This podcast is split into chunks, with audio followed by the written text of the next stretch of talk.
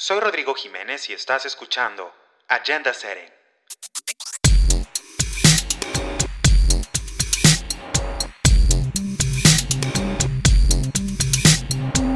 Un espacio en el que vamos a discutir sobre los grandes temas, procesos e historias del desarrollo sostenible. Súbele al volumen. Comenzamos. Hola, ¿cómo están? Bienvenidos, bienvenidas al primer episodio de la segunda temporada de Agenda Setting. Justo hace un año comencé con este proyecto que me ha traído muy buenas experiencias y me ha acercado a ustedes como nunca lo pensé posible. Debo decir que tenía una idea completamente diferente de lo que este primer episodio sería. A pesar de estar ausente por unos meses por cuestiones profesionales, estuve trabajando en algunos episodios, pero lo que está pasando alrededor del mundo es de tal relevancia que no puedo simplemente ignorarlo. Como ustedes sabrán, desde el 31 de diciembre del 2019 se identificó a nivel internacional el surgimiento de un brote de enfermedad por coronavirus, también conocido como COVID-19, en Wuhan, capital de la provincia de Hubei, en China. Desde entonces, este virus se ha esparcido por el mundo de manera natural, pero sobre todo de manera exponencial a causa de la actividad humana. Habiendo dicho esto, en este episodio no vamos a hablar de números ni de estadísticas, primero por salud mental y por respeto a quienes nos escuchan y también porque sé que tan pronto diga yo un número, este estará totalmente desactualizado inmediatamente. Eh, y por eso les invito a que busquen fuentes oficiales y que si bien puede que no reflejen nuestra realidad, es lo más cercano que tenemos a la verdad. De lo que sí vamos a hablar es de las implicaciones que esta emergencia internacional está teniendo en la manera en la que vivimos, convivimos, nos movemos y trabajamos.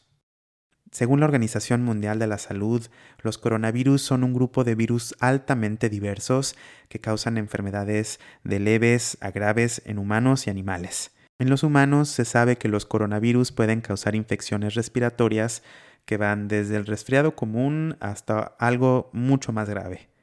El COVID-19 es una enfermedad respiratoria nueva cuya propagación se da principalmente de persona a persona, afectando a las personas mayores o aquellas con afecciones médicas importantes en primer momento. Los síntomas más comunes son fiebre, cansancio, tos seca, mientras que síntomas secundarios pueden ser dolores musculares, dolores de cuerpo, congestión nasal, dolor de garganta o diarrea. Es muy valioso saber que la propagación del COVID-19 se da por contacto con otra persona infectada en la mayoría de los casos. Hasta el momento se ha descartado que el virus esté en el aire, pero lo que sí se sabe es que se puede encontrar en superficies y que una vez recuperado el ser humano de este virus, no hay prueba eh, suficiente para demostrar que se haya desarrollado una inmunidad. Y bueno, como ya lo dije, se puede contagiar por parte de una persona, incluso que no presente síntomas o que eh, no se siente enferma. El periodo de incubación es entre 1 y 14 días. Esto quiere decir que si una persona contrae este virus, puede presentar los síntomas entre el primer día, entre el día 1 o el día 14. Lo único que podemos hacer es lavarnos las manos frecuentemente con agua y jabón o con desinfectante a base de alcohol, mantener una distancia mínima de un metro o incluso yo los invito a que tengan dos metros si es, si es posible como distancia mínima entre otra persona que no conozcan, mantener una buena higiene, en particular cuando tosemos, eh, pues debemos usar el codo doblado y evitar tocarnos los ojos, la nariz y la boca con las manos. Y este punto en particular debo decir que por experiencia es muy difícil. Y finalmente permanecer en casa para evitar que esta enfermedad se propague.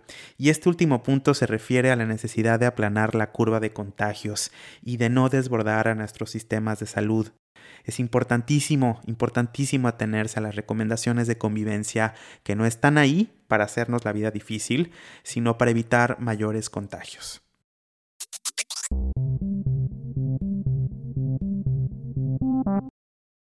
Si lo pensamos bien, esta situación está teniendo repercusiones en todos los temas de la agenda de desarrollo. Por ejemplo, pérdida de ingresos por no poder trabajar fuera de casa o por despidos por parte de las empresas, disrupciones en las cadenas de suministro de alimentos, repercusiones en las metas de salud y bienestar por el simple hecho de evitar más contagios y de darle prioridad y atención inmediata a quienes presentan síntomas, y un claro rezago en la educación. Eh, hay niños que tendrán o estudiantes que tendrán acceso digital al aula, pero también hay muchos otros que quizá no tengan acceso al aula y, y tendrán que esperar hasta que la normalidad regrese. Y bueno, puedo seguirme así con muchos otros ejemplos. Este virus nos prueba aún más lo mucho que nos hemos vuelto dependientes de la globalización y de la tecnología y nos revela nuevas maneras de socializar, de organizarnos, de consumir y básicamente de vivir. Hace unos días participé en un webinar sobre las implicaciones del coronavirus organizado por el Instituto de Medio Ambiente de Estocolmo y lo que se mencionaba es que esta emergencia internacional tiene mucho que enseñarnos con respecto a cómo tratamos, a cómo lidiamos con otras emergencias, como lo es la del cambio climático. Esta crisis, como muchas otras, ponen a prueba las estructuras sociales y las instituciones, pero también representan una oportunidad para reorganizarnos y cambiar la manera de hacer las cosas. Dos puntos me llamaron muchísima la atención. El primero es que no podemos resolver esta crisis si no la tratamos como una crisis. Y esto es una cita por demás conocida de Greta Thunberg en uno de sus discursos sobre cambio climático. Si no nos comportamos como una crisis, como si esto fuera una crisis, porque lo es, no vamos a poder resolverla. El segundo punto que llamó mi atención tiene que ver con las similitudes y diferencias que esta emergencia de salud tiene con el cambio climático. Una de las preguntas que surgieron fue, ¿por qué una situación sanitaria como la del COVID-19 enciende las alarmas rápidamente y logra acción inmediata de manera más efectiva por parte de nuestros gobiernos que de otra manera el cambio climático no ha podido lograr en décadas.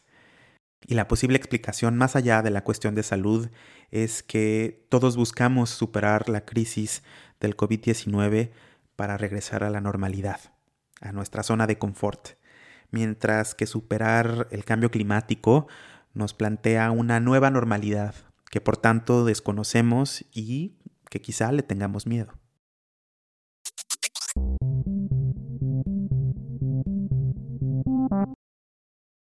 Ahora más que nunca tenemos que pensar en el bien común y aunque por instinto busquemos bienestar individual y el bienestar de nuestros allegados primero, si como sociedad no pensamos en el bien de todos, no puede haber bienestar individual. Repito, si como sociedad no pensamos en el bien de todos primero, no puede haber bienestar individual. Es por ello que los invito a valorar lo que tenemos, a ser más conscientes de las carencias de los demás, a apreciar a las personas que están en la primera línea de batalla, a los médicos, a las doctoras, a los doctores, a los enfermeros, a las enfermeras y a todos aquellos que están eh, eh, por necesidad trabajando, los prestadores de servicios que no pueden trabajar desde casa y que tienen que seguir sus actividades como si no pasara nada. En el próximo episodio de Agenda Setting hablaremos de algunos ejemplos de cómo los países y los gobiernos subnacionales han dado respuesta a esta situación del COVID-19. Así que no me queda más que invitarlos a que estén pendientes del próximo episodio y que si pueden, por favor, se queden en casa, que se laven las manos y que se cuiden. Nos escuchamos en la próxima.